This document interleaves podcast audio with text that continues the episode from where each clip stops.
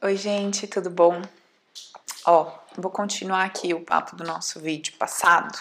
Quando eu falo isso, é só vocês olharem a roupa, tá? Que a roupa tá repetida, que eu tô gravando um atrás do outro aqui, que eu tô no embalo do, da conversa. É, a gente falou lá no nosso outro vídeo do despertar e tal, sobre um questionamento de uma cliente minha num grupo que ela me disse assim: Paula, é, eu acho que é, essa metodologia tem né, a sua utilidade e tal, mas eu acho que é muito limitada, porque tudo se baseia em pai e mãe. Eu pensei, tudo se baseia em pai e mãe? Não, nem existe pai e mãe, como tudo se baseia em pai e mãe? Mas vamos conversar sobre isso hoje, tá bom? Então, assim, vamos conversar um pouquinho sobre quem são nossos pais, né? Quem são nossos pais? Bom, para a gente ter essa conversa, a gente precisa partir de um princípio, né? Eu preciso partir de um princípio que eu acredito que eu comecei no ventre, né? Ou eu preciso, e aí é um princípio da materialidade, ou eu preciso trabalhar com o princípio da espiritualidade. Qual é o princípio da espiritualidade? Eu não comecei no ventre, não, não comecei no ventre. Eu sou um espírito eterno, sem forma, que não tenho nada que ver com o mundo material, espírito que não tem o braço, não tem perna, então para mim dirigir, ganhar dinheiro, fazer sexo, não tem sexo, não tem nada, é uma coisa não material, é uma coisa não conhecida pelo humano, é uma coisa que eu não sei do que se trata, mas eu tenho, eu faço uma escolha de acreditar que eu sou um espírito, ou eu faço uma escolha de acreditar que eu sou matéria, ser material. No nosso caso, aqui do nosso trabalho, a gente fez a escolha, a gente faz a escolha de acreditar que a gente é um espírito, um ser eterno, não material, que não tem nada que ver com as coisas que acontecem dentro do, de um planeta qualquer, porque qualquer planeta é materialidade. E qualquer planeta numa escala mais sutil também é materialidade, apesar de ser uma matéria mais sutil, que seriam lá as cidades espirituais, os umbrais, etc. Então, aqui, tanto na matéria densa quanto na matéria sutil, isso aqui é materialidade. E quando eu estiver falando de materialidade, eu estou falando sobre ego barra personagem, ou também posso chamar isso daqui de encarnação de um espírito. E o que é encarnação de um espírito? É um momento onde o espírito, lá no seu plano não material, que nós desconhecemos, experimenta a ilusão de viver a história de um personagem. Ele experimenta a ilusão de viver a história de um personagem. Então, a história de um personagem serve como uma ilusão para o espírito. Na verdade, o espírito ilusiona essa história que nós personagens estamos aqui vivendo para, dentro desse contexto dessa história, adquirir informação, e o objetivo da aquisição dessas informações é gerar amor universal e reduzir o amor individual. Beleza? Da onde você tirou isso, Paula? Longa história. Em algum dia eu conto para vocês essa parte aqui para cima, porque não é o foco do nosso trabalho. Mas para eu falar sobre quem eu acredito que são os seus pais, eu preciso te explicar qual é o contexto, né, dentro de uma explicação, porque se eu só te trago explicação, não te mostrando no que eu escolhi acreditar, não vai fazer o menor sentido, tá? Então, a partir do momento que eu não acredito na materialidade como verdade absoluta. Eu acredito na materialidade como uma função para a encarnação do espírito, para que o espírito viva o que ele precisa, barra, merece experimentar dentro de uma história e adquira suas informações. Logo, quem é seu pai? Um espírito. Quem é sua mãe? Um espírito. Quem são seus irmãos? Espíritos. Quem é você? Um espírito. Então, o seu pai, sua mãe, você são espíritos vivendo um processo ilusório através de um personagem. Nada mais que isso. Todos são iguais e do mesmo tamanho. Cada um contém um pacotinho de informações que, dentro desta jornada escolhida para viver, escolhida barra merecida, né, para viver, eram compatíveis. E o que quer dizer ser compatível? Um entregaria ao outro o que o outro precisa receber. Um entrega ao outro o que o outro precisa receber e assim por diante. Então, seu pai, sua mãe, seus irmãos, sua família, nada mais são do que personagens que são encarnações de um espírito e que, dentro da história que precisam viver, têm compatibilidade com esses outros personagens. Por isso, se agrupam. E dá-se o nome isso de família, mas nada mais é do que isso. Todo o resto, pai, mãe, né, é um processo ilusório do paradigma vigente, que dá nomes e classifica e trata isso de uma determinada forma e diz como é que tem que ser uma família, e diz como é que tem que ser um pai, e diz como é que tem que ser uma mãe, e diz como é que tem que ser um filho. Tudo isso aqui faz parte do paradigma, ou seja, das ideias que regem um determinado é, espaço. É, você pode dizer de planeta Terra, daí você diminui isso para país, você diminui isso é, para estado e para cidade, e aí cada um vai ter ali o seu modelito, né? De como é o jeito certo, perfeito, adequado de tudo isso, e obviamente existe a ideia grandona lá do inconsciente coletivo que rege um determinada, uma determinada experiência dentro de um planeta. Então, estamos todos aqui agrupados dentro de um planeta Terra. Existe aqui um inconscientão coletivo que tem as ideias, vamos dizer assim, mestras sobre o que é isso, aquilo, aquilo, aquilo outro, e isso vai se Uh, vamos dizer, ganhando aperfeiçoamentos em cada época, em cada era e de acordo com cada espaço em que é experimentado dentro do planeta. Beleza. Uma vez que eu acredito que todos são espíritos, que todos são do mesmo tamanho. No mundo abstrato, no mundo, na jornada interior que eu faço, onde eu vou me conhecer, onde eu vou me perceber, onde eu vou igualar, onde eu coloco todos ali do mesmo tamanho, eu tenho a consciência de que todos somos espíritos e somos do mesmo tamanho. Muito bem.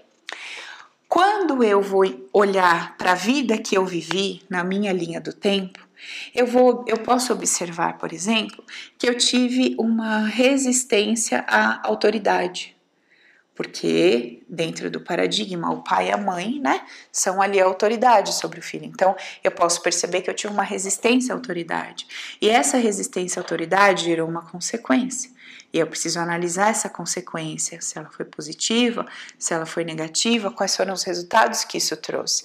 Eu preciso ver se eu tive resistência à autoridade, se ela me gerou uma consequência muito negativa e se depois disso eu comecei a baixar a cabeça para todo mundo, e aí hoje eu não sei por que, que eu não consigo me posicionar, falar o que eu penso e o que eu sinto. Então, a historinha pai e mãe serve, na verdade, para eu olhar tudo que eles trouxeram para mim de informação, porque teoricamente são as pessoas com quem mais a gente conviveu e convive de uma forma próxima, ainda que distante. Então, ainda que você more no Brasil e os seus pais no Japão, por mais que a distância física seja gigantesca, emocionalmente falando, vocês convivem de alguma forma. De alguma forma, essa proximidade emocional existe, tá? Então, o pai e a mãe são personagens que constantemente nos apresentam o nosso mundo interno tudo aquilo que eles nos entregam no sentido de diálogo, de coisas, de eventos, situações e tudo mais, nada mais é do que te mostrando todo o conteúdo interno que faz parte do seu personagem. Beleza? Bom, Se a vida me traz diversos integrantes, personagens, pai e mãe, depois traz marido, depois traz meus próprios filhos, amigos e tal, pessoas no trabalho, então eu tenho ali um grupo gigantesco de pessoas que vão me trazendo informações sobre esse eu, ego, personagem, e vai me trazendo informações através de como eu me sinto. Então, cada coisa que essas pessoas lançam em relação a mim, ou no sentido positivo ou negativo, ou me dão ou me tomam, ou fazem ou deixam de fazer, faz com que eu me sinta de uma determinada forma. E essa determinada forma pode ser de um jeito positivo, no sentido de trazer alegria e prazer, ou de um jeito negativo, me trazendo dor. Quando acontece de uh, constantemente as informações que chegam até mim trazem essa dor, esse desconforto, em algum momento ocorre de eu começar a querer entender por quê. Por que acontece dessa forma? Por que eu sempre sou tratado assim? Por que parece que nada dá certo? Por que só chega perto de mim pessoas que agem assim assado? Por que o meu pai, sei lá, fazia diferença entre mim e meu irmão e eu me sentia rejeitado? E aí hoje eu sinto que, sei lá, meu marido faz diferença entre mim e a irmã dele, eu me sinto rejeitado. Por que, que a minha sogra faz diferença entre mim e minha cunhada, eu me sinto rejeitado? Você vai começando, através desse desconforto constante, constante, constante, você começa a se questionar Sabe, você começa a perguntar, mas por quê? Mas o que acontece? Mas por quê? Mas o que acontece? E não só através disso, mas também através de outras situações. Mas por que, que eu sempre perco dinheiro, né? Mas por que, que os negócios nunca dão certo? Mas por que, que esse meu relacionamento, nossa, mas parece um caro, mas sempre, sabe, começa meu relacionamento e termina. O que, que será que é isso? Do que, que se trata? Então, quando você faz esse processo de entrada, de jornada interior, onde você entra dentro de você e conhece a história do seu personagem, você tem ali todas as respostas de que você precisa. Paula, que foi o questionamento da minha cliente, mas e antes? Mas e as outras vidas? Mas e os karmas? Mas e as experiências? Olha, quando você viaja para dentro de você e descobre todo o conteúdo da sua história, você já está descobrindo aqui, vamos dizer assim, as questões também do espírito. Obviamente, de uma forma superficial e não espiritual, mas você já está descobrindo. Por exemplo, por exemplo, tudo que compõe, que constitui a sua história, a maneira como você percebe a vida, a família que você nasceu, o bairro, a vida que você teve na sua infância, tudo, as relações que você teve, tudo isso, se você aprende a fazer uma investigação profunda e honesta, te leva a um start. Um start. Esse start aqui é o início das interpretações que você deu quando você ingressa nessa experiência nesse planeta. Agora, o que é que você precisa entender? Quando você ingressa na experiência do planeta Terra, tudo que o espírito queria viver, barra, merecia, e aí dentro disso estão lá as questões de karma, e aí dentro disso está toda uma questão evolutiva, que nós não vamos entrar nesse mérito, que isso aqui é um assunto avançado para depois de Open a gente tratar. Quando você dá o start para entrar aqui e começa a interpretar, essas suas interpretações já são consequência do seu pacotinho que veio com você, de tudo que você carrega. Então você não precisa necessariamente saber o pacote que você carrega. Se você observar o que você interpreta e vivencia, você está entendendo a consequência do pacote que você carregou.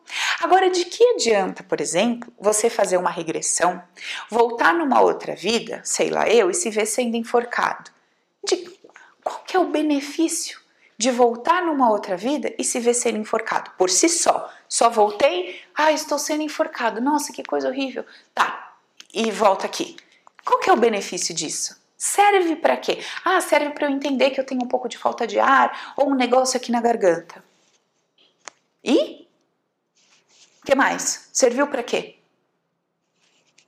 Então, o ponto é o seguinte: ah, eu descobri que em 10 vidas minhas passadas, olha, numa eu fui isso, na outra foi aquilo, na outra foi aquilo, na outra foi aquilo. E serve para quê? Porque a tua vida hoje, ela está acontecendo. Você está lotado de lixo emocional dentro de você. Lotado. Você está abarrotado de uma forma arrogante e individualista de perceber a vida, porque esse é o papel do personagem, não tem como mudar isso. Mas você está vivendo com a consciência de que é egoísta? Ou você vive na ilusão de que não é? Então, o nosso despertar aqui, ele se trata de viver o personagem dando ao personagem valor de personagem. Eu não posso, quer dizer, eu posso tudo que eu quiser, né? Porque somos livres. Mas assim, se eu quero conseguir viver uma vida com leveza e alegria, se eu quero, eu não devo dar ao personagem valores que não fazem parte dele. Eu não posso dar um ego o valor de ser amoroso. Amoroso no sentido amoroso absoluto, lá do todo. Não. Porque o personagem, o ego, ele tem hora para acabar e hora para começar. Para começar e para acabar. A Paula, ela tem um começo e tem um fim. Isso aqui vai acabar. Paula não existe. O que existe é um espírito que vive através da Paula. E esse espírito que vive através da Paula é o único que tem condições de se aproximar desse absoluto, porque ele é formado da mesma matéria que não existe para nós, que é esse invisível, que não tem braço, que não tem perna, que não tem nada, que é o absoluto. É da mesma matéria, da mesma composição. Lá, entendeu? Então ele é o único que pode experienciar alguma coisa relacionada a isso. Não um personagem, não um ego. Mas se eu vivo iludido com a ideia de que o ego pode conectar-se com o absoluto, que o que o ego vive é, é importante e relevante como uma coisa que, meu Deus do céu, é o que a Paula faz, é o, que a Paula pensa que importa, sabe? É se a Paula é, se faz isso com de tal forma ou aquilo de tal forma que é o que importa para um espírito que não aproveita absolutamente nada do que seja material, entende? Então são escolhas, são formas de é, escolher como é que você vai viver sua vida e como você vai acreditar em tudo. O ponto é o seguinte, que eu quero chegar com vocês aqui, que é o motivo da gente entender quem são nossos pais. Quando você vai estudar sua linha do tempo, você descobre uma coisa muito, muito interessante, que é o quê? Aquilo que eu me tornei, aquilo que eu me tornei, que eu digo eu sou, isso, isso ou aquilo, nada mais é do que a consequência de eventos onde eu dei uma interpretação, outra interpretação, outra interpretação, outra interpretação. Então, esse sou que as pessoas querem marretar em cima, martelar em cima, exigir que seja politicamente correto, socialmente adequado, que seja ético, que seja bonzinho, que seja amoroso, como dentro do, da ideia material do que é ser bonzinho do que é ser amoroso, é essa explosão de exigências em cima desse cara aqui. Qual é o fundamento disso? Porque se esse cara aqui, ele é só consequência de tudo isso aqui que aconteceu, da forma como ele lidou com isso, ele é só consequência disso. Como é que eu posso marretar esse cara dizendo você deveria ser assim? Esse seu jeito não serve. E você deveria ser assim. Agora, para esse cara se tornar alguma coisa diferente do que ele é, ele precisa transformar todo esse conteúdo, tudo que ele passou, que ele viveu, que ele assimilou, porque o que ele se tornou Presta atenção nessa palavra. É o melhor que deu para ser com as interpretações que ele teve e deu para os eventos. Agora eu te pergunto: um ser sem consciência que está interpretando, como é que eu posso dar a ele a responsabilidade das suas interpretações? Você responsabiliza um bebê que quebra um copo? Você responsabiliza? Você fala assim: você deveria saber que não se mexe no copo porque é de vidro e quebra. Um bebê de oito meses, sete meses que tá lá tentando engatinhar, pega o copo e bate. É assim que você conversa com ele? Você deveria saber que. Você fala isso? Não, né? Por que, que você não fala isso? Porque você sabe que ele não tem consciência. Como é que você condena a interpretação que as pessoas deram para as coisas todas que elas viveram, sendo que a primeira, que é o start, que é antes até dela estar no ventre materno, ela não tem essa consciência humana. Ela tem uma consciência, mas não essa humana que tem como base a moral, a ética e etc. Ela não tem essa consciência moral, ética, etc. E ela está interpretando, está interpretando. E ela é hoje a consequência das interpretações dela. Como é que você levanta essa bola de julgamento aí e diz: você deveria ser um ser humano exemplar? Ser humano exemplar? Ser humano vai começar, ser humano vai acabar, morreu, personagem foi embora, espírito que está vivendo a experiência daquele personagem tá cagando se o cara é, soube trabalhar, se ele não soube trabalhar, se ele soube dirigir, se ele não soube dirigir, porque pro espírito não é isso que importa. O espírito está no trabalho dele, que a gente desconhece, e o trabalho do espírito tem a ver com uma coisa chamada amor, que não é nada que a gente conheça também, e é sobre ser universal e não individual, que também é uma coisa que para nós é difícil de entender. Enfim, e nós estamos lá, se marretando e se martelando em julgamentos e não entendendo como é que a coisa funciona. Então, assim, primeiro, todo pra cá, mesmo que eu descubra, vai ser o personagem ego entendendo alguma coisa com base no seu condicionamento. Qual é a relevância disso? Não sei, cada um faz o que acha que tem que fazer. Agora, eu entender essas interpretações todas que eu dei, com a consciência de falar assim, toda vez que eu julguei, toda vez que eu julguei alguma coisa me faltou. Toda vez que eu disse eu sei, eu me lasquei, até rima. Toda vez que eu coloquei uma verdade absoluta, eu quebrei a cara. Como é que eu vou construir? Qual é o tipo de vida que eu vou construindo? Uma vida oposta a essa. De não verdades absolutas, de não julgamento.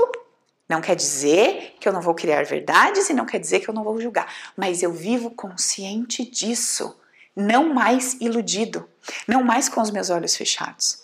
E para que tudo isso aconteça, olha que interessante. Essas pessoinhas que acabam sendo as mais próximas de nós, ou as que nos abandonam no início da vida, ou, enfim, as que deixam é, por aí, que trocam qualquer coisa do tipo, essas pessoas geram um evento, uma situação que gera ali uma interpretação contínua e constante e que nos mostra o tempo todo o que carregamos dentro de nós. Então, o método é todo baseado e alicerçado em paz? Não, porque paz não existem. Ele é todo alicerçado numa estrutura onde você compreende, compreende-se como uma história, como um personagem, e você vai tirando conclusões das interpretações que você deu, das escolhas que você foi fazendo durante a sua história, a história do personagem, e você vai vendo o que valeu a pena, o que não valeu a pena, onde é que vale a pena desconstruir, onde é que vale a pena manter, e você vai vivendo, vai tocando o barco dessa forma. Com um único objetivo, construir um estado de espírito de felicidade para que você viva a vida com leveza e alegria. Só isso. Porque para nós o que temos aqui nessa jornada é isso. Vamos entendendo nossos padrões emocionais, vamos tratando esses padrões, vamos soltando para entender se aquilo vai, é, é, se vamos nos libertar daquilo ou não, em que tempo ou não, se a coisa vai mudar ou não, a gente faz a nossa parte e solta. A gente faz a nossa parte e solta. A gente faz a nossa parte e solta. Por quê?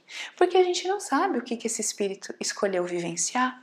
A gente não sabe dentro da nossa história o que está ali entre aspas predestinado, se isso existe ou não. A gente não sabe. O que a gente sabe é duas pessoas pegam a mesma técnica, o mesmo método. Uma aplica, funciona, outra aplica, não funciona. Por quê? Não sei. Uma faz de qualquer jeito, funciona. Outra faz tudo bonitinho, não funciona. Por quê? Não sei. Eu não sei. Uma parece que o problema do tamanho do mundo resolve numa terapia. Outra parece que uma bobagem não resolve. Não sei. E esse não sei faz parte da brincadeira, do jogo. Por quê? Porque você pode observar que dentro da igreja, dentro de terapia, dentro de um centro, dentro de qualquer lugar, muitas coisas acontecem, mas não acontecem com todos e nem para todos. Não é verdade? E isso deixa o que muito claro? Que não são verdades absolutas, elas não existem em lugar nenhum, elas são relativas. Elas funcionam para um, mas não funcionam para outro, funcionam para um, mas não funcionam para outro. O que nos mostra o quê? Que a gente não sabe, a gente não tem o controle disso. Não tem alguma coisa que seja infalível, que você, olha, isso aqui funciona para todo mundo de qualquer forma. Gente, nem as questões relacionadas à nossa saúde, nem alimentos. Você fala assim: nossa, a melancia é um alimento excelente que serve para isso. Eu, se eu comer melancia, acabou meu dia. É uma dor de cabeça que acabou para mim. Por quê? Sei lá. Mas se você entra lá no estudo de pesquisas que foram feitas com determinadas pessoas, sei que o que os compostos da melancia são maravilhosos, tá, tá, tá. Eu só falto morrer. E, e, com um monte de gente é assim.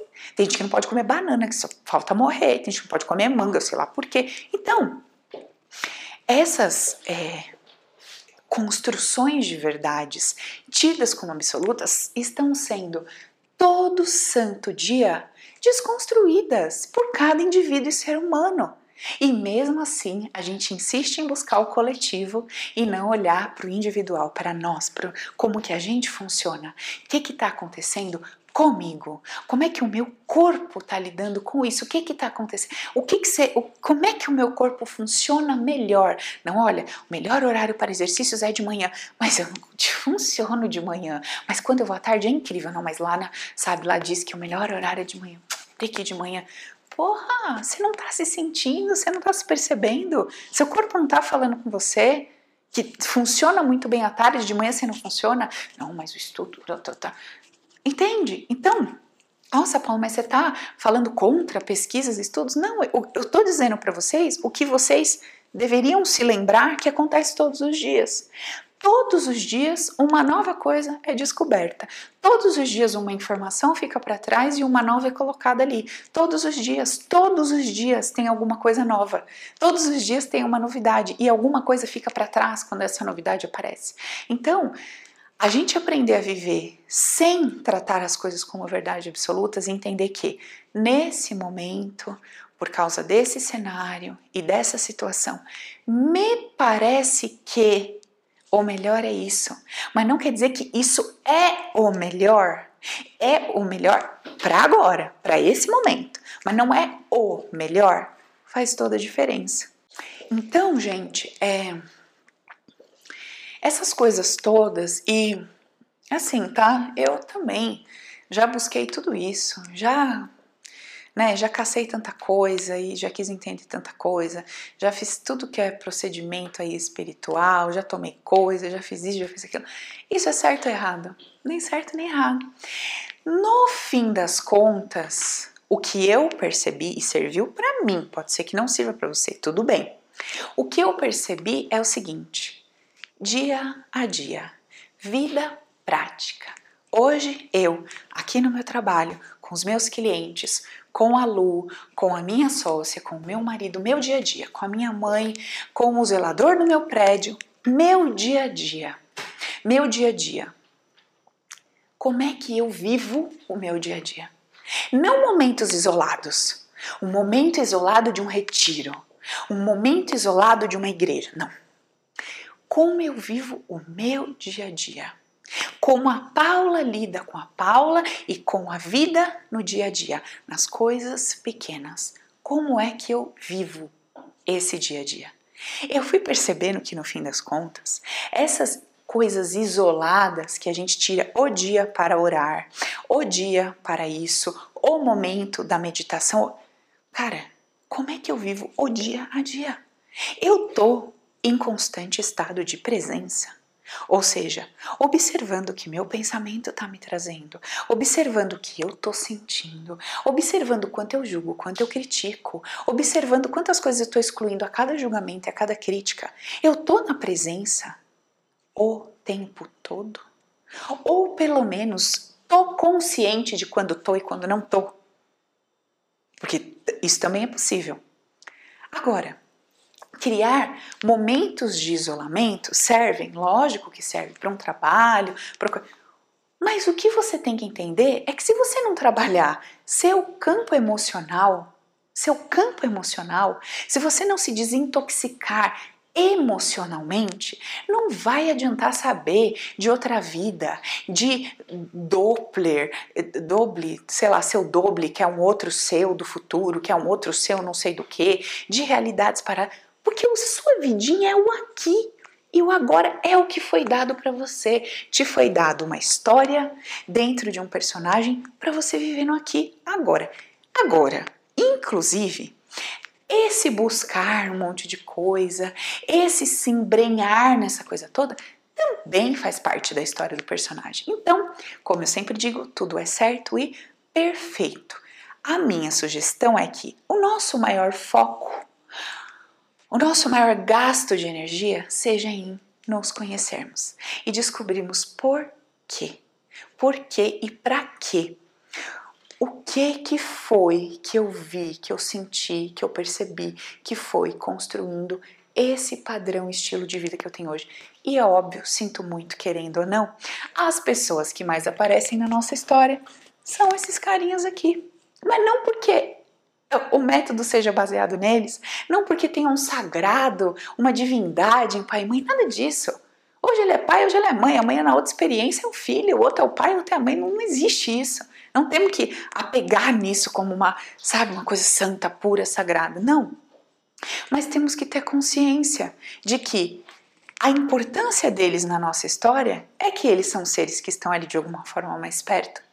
Eles são seres que constantemente nos mostram o nosso conteúdo interno, a partir do momento que a gente aprende a ver isso, e através do nosso campo de compatibilidade, atraímos o Zé e a Maria para ser nosso pai e nossa mãe. Mas são personagens assim como nós e espíritos assim como nós, do mesmo tamanho. Beleza, gente? Então, acho que esclareci essa questão dos pais mais uma vez, que a gente fala tanto sobre isso, tá? E aquela coisa de, olha, como que é esse negócio de honrar o pai, de honrar a mãe? Honrar o pai e honrar a mãe nada mais é do que entender o seguinte: aqui dentro dessa estrutura terrestre veio um cara antes de mim que gastou seu tempo, dedicou, gastou dinheiro, cuidou de mim, me criou, deu o melhor que ele podia para que eu tivesse condições de experimentar a minha jornada. É isso, tá? Ele ama do jeito dele, terrenamente falando, não é o amor incondicional da fonte, ele ama do jeito dele. Esse amor é composto de dor, é composto de todo reflexo de toda a história de vida desse personagem. Essa mãe é a mesma coisa e tudo que eu recebi dos dois era exatamente o que eu precisava para construir as minhas percepções sobre a vida, construir a minha história e trilhar a minha vida e chegar aqui onde eu tô do jeito que eu tô. Nossa, Paulo, mas foi um caos. Caos nada mais é do que a sua leitura, a sua percepção. Você tinha uma expectativa e obteve outra. Isso te deixa frustrado. Você queria que fosse de um jeito e foi de outro, isso te frustra. Mas era exatamente o que você precisava que acontecesse até hoje. Hoje você está tendo acesso e está tendo a chance de desconstruir todo o julgamento que aconteceu, tudo que. Mas não porque é pecado julgar o pai e a mãe. Não porque quem julga o pai e a mãe está cometendo um pecado contra Deus. Não é nada disso. É porque quando você julga qualquer coisa ou pessoa, você entra num processo de exclusão. Então, por favor, joga no lixo toda essa história de sagrado, de pureza, de coisa ligada a uma aceitação como se Deus aplaudisse uma coisa e reprovasse outra coisa, porque nós não estamos trabalhando dentro desses conceitos, sabe? Nós estamos trabalhando dentro de um conceito de liberdade, onde todos são iguais e todos estão vivendo a sua jornada. E a gente só se aproxima porque esse pode te entregar o que você precisa para ver o que está aqui dentro e você entrega para ele o que ele pede e precisa. Só isso. Mas as jornadas são individuais, beleza? Então, a, historinha de honrar pai e mãe é apenas ter consciência de qual foi o papel deles aqui na jornada terrestre e de qual é o papel deles enquanto personagens. São personagens, espíritos na jornadinha deles. Entendeu? Isso te liberta. Para quê? Para que você tome consciência, sim, se eu não fiz esse papel, se mulher fez esse papel nessa terra, são espíritos, eu me viro e vou seguir minha jornada em paz. Eu me desassocio dessa energia do meu pai, eu me desassocio dessa energia da minha mãe. Eu não quero estar casada com pai, eu não quero estar casada com mãe, eu não quero estar metida no meio dos dois, eu não quero me é, entrar em julgamento sobre os dois, sobre relacionamentos. Isso não me cabe, isso não me pertence. Eu me viro de costas para isso e sigo a minha história, sigo a minha jornada. Beleza? Então, se você quer realmente, de todo o seu coração, honrar seu pai e sua mãe, pega o bolinho que eles te deram porque eles te deram um bolinho. Pode ser um bolo torto, pode ser um bolo caindo aos pedaços, pode ser um bolo bonito, não importa. Eles te deram um bolo. O que, é o bolo? É o resultado dessa criação que eles te deram. Te deram tudo que tinham, te entregaram. Se você pegar isso que eles te entregaram, quer seja um muff, quer seja um bolo, quer seja um brigadeiro, não sei o que eles te deram. Se você pegar esse coisinha pequenininha e carregar para a vida, você tem alguma coisa para multiplicar. Mas se você rejeita o que eles te deram, e segue sem nada nas suas mãos, você não tem nada para multiplicar. Entende? Você não tem de onde começar. Então, volta. Pega o que os seus pais te deram com amor, por quê? Eles só deram o que você pediu inconscientemente para receber. Lembra disso. Pega, eu pedi isso. Pega com amor. Mas para você fazer isso, tem toda uma jornada terapêutica. Porque não adianta você fazer isso de forma hipócrita. Não. Talvez primeiro você tenha que dar uns tabef em um, uns tabef em outro, uns berrão, entendeu? E tudo bem. E depois que a dor sai, você entra no processo de acolhimento. Aí você pega o que você recebeu. E aí você vai para a vida para multiplicar o que está na sua mão. Beleza, gente? Aí já é tema para outro vídeo, tá bom? Então ficamos por aqui. Beijo para vocês, até o próximo.